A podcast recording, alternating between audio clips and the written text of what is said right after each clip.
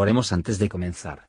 Señor, por favor, déjanos entender tu palabra y ponerla en nuestros corazones. Que moldee nuestras vidas para ser más como tu Hijo. En el nombre de Jesús preguntamos. Amén. Salmo 55 Escucha, oh Dios, mi oración, y no te escondas de mi súplica. Estáme atento y respóndeme. Clamo en mi oración y levanto el grito a causa de la voz del enemigo, por la opresión del impío, porque echaron sobre mí iniquidad, y con furor me han amenazado. Mi corazón está doloroso dentro de mí, y terrores de muerte sobre mí han caído. Temor y temblor vinieron sobre mí, y terror me ha cubierto. Y dije, ¿quién me diese alas como de paloma? Volaría yo y descansaría. Ciertamente huiría lejos, moraría en el desierto. Apresuraríame a escapar del viento tempestuoso, de la tempestad.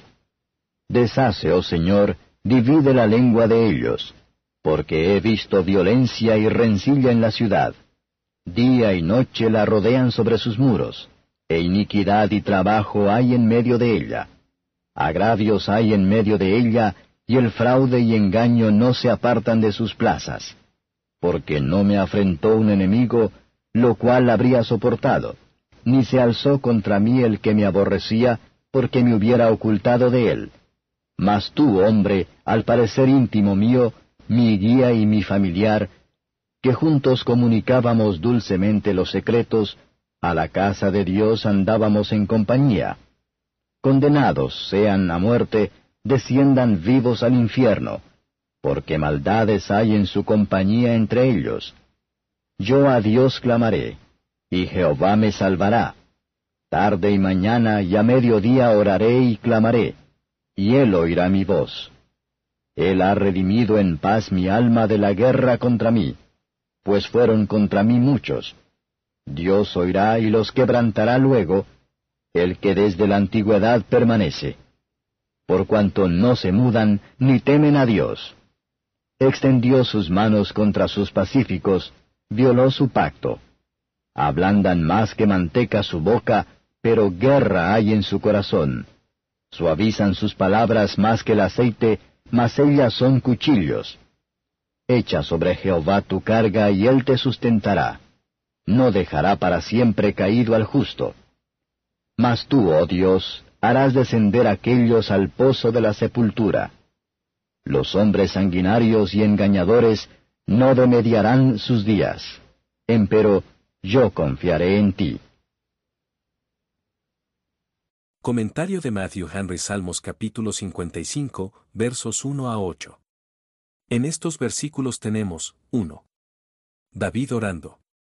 La oración es un bálsamo para cada llaga y un alivio para el espíritu bajo cualquier carga. 2. David llanto.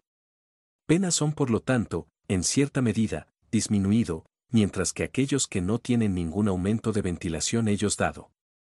David en gran alarma. Bien podemos suponer que él sea así en el estallido de la conspiración de Absalón y la apostasía del pueblo horror lo abrumó. Probablemente, el recuerdo de su pecado en el caso de Urías agregó mucho al terror. Cuando en virtud de una conciencia culpable debemos llorar en nuestra queja, e incluso los creyentes fuertes hemos estado por un tiempo lleno de terror. Pero nada nunca fue tan abrumado como el Santo Jesús, cuando agradó al Señor, para entregarle a la pena y para hacer su vida en expiación por nuestros pecados. En su agonía, oraba más intensamente y se escuchó y se entrega, confiando en él, y lo siguiente, se subvencionará en virtud y llevarse a cabo todos los ensayos. Vea cómo David estaba cansado de la traición y la ingratitud de los hombres, y de los cuidados y las decepciones de su elevada posición, él deseaba esconderse en algún desierto de la furia y la inconstancia de su pueblo. Él no dirige a la victoria, pero el descanso, un árido desierto, para que él sea tranquilo. El mejor y más sabio de los hombres codician todo fervor la paz y la tranquilidad. Y cuanto más cuando vejado y cansado del ruido y clamor. Esto hace que la muerte deseable un Hijo de Dios, que es un escape final a partir de todas las tormentas y tempestades de este mundo, para perfeccionar y descanso eterno, versos 9 a 15. No maldad tan aflige el creyente como la que es testigo de los que profesan ser de la Iglesia de Dios. No seamos sorprendidos por las corrupciones y los trastornos de la Iglesia en la tierra, pero mucho tiempo para ver la Nueva Jerusalén. Se queja de que había sido muy diligente en su contra. Dios a menudo destruye a los enemigos de la Iglesia por dividirlos. Y un interés dividida contra sí misma no puede permanecer mucho tiempo. El verdadero cristiano debe esperar pruebas de supuestos amigos. De aquellos con los que se ha unido, esto va a ser muy doloroso, sino mirando a Jesús seremos capacitados para soportarlo. Cristo fue traicionado por un compañero, un discípulo, apóstol, que se parecía a Aitofel en sus crímenes y la fatalidad. Ambos fueron velozmente desplazados por la venganza divina. Y esta oración es una profecía de la absoluta, la ruina eterna, de todos los que se oponen y se rebelan contra el Mesías. Versos 16 a 23. En cada prueba invoquemos al Señor, y Él mismo nos salvará. Él nos oirá, y no nos culpe por haber venido con demasiada frecuencia, cuanto más a menudo el más bienvenido. David había pensado todos estaban en contra de él, pero ahora se ve que había muchos con él. Más de lo que suponía, y la gloria de éste le da a Dios, porque es el que nos levanta los amigos y los hace fieles a nosotros. Hay más cristianos verdaderos, y los creyentes tener amigos más reales, que en sus horas sombrías que suponen. Sus enemigos deben tener en cuenta, y derribaron, no podían aliviar a sí mismos de sus temores, como David pudo, por la fe en Dios. Los hombres mortales, aunque nunca tan alto y fuerte, se verán fácilmente aplastados por un Dios eterno. Los que no son recuperados por la vara de la aflicción, ciertamente será llevado hasta el abismo de la destrucción. El peso de las aflicciones es muy pesado, sobre todo cuando asistió a las tentaciones de Satanás. Existe también la carga del pecado y la corrupción.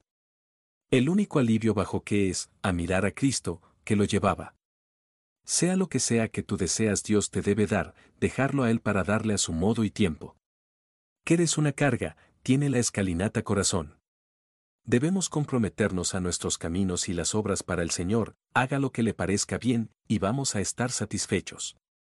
Para emitir nuestra carga a Dios, es descansar en su providencia y promesa.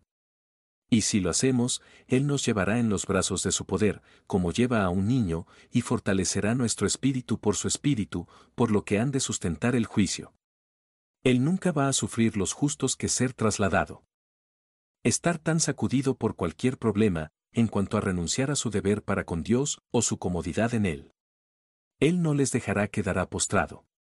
Él, que llevaba la carga de nuestros dolores, desea que deje a Él para llevar la carga de nuestras preocupaciones, que, como Él sabe lo que es mejor para nosotros, se puede proporcionar en consecuencia. ¿Por qué no confiamos en Cristo para gobernar el mundo rescatado? Gracias por escuchar y si te gustó esto, suscríbete y considera darle me gusta a mi página de Facebook y únete a mi grupo Jesús Answers Prayer.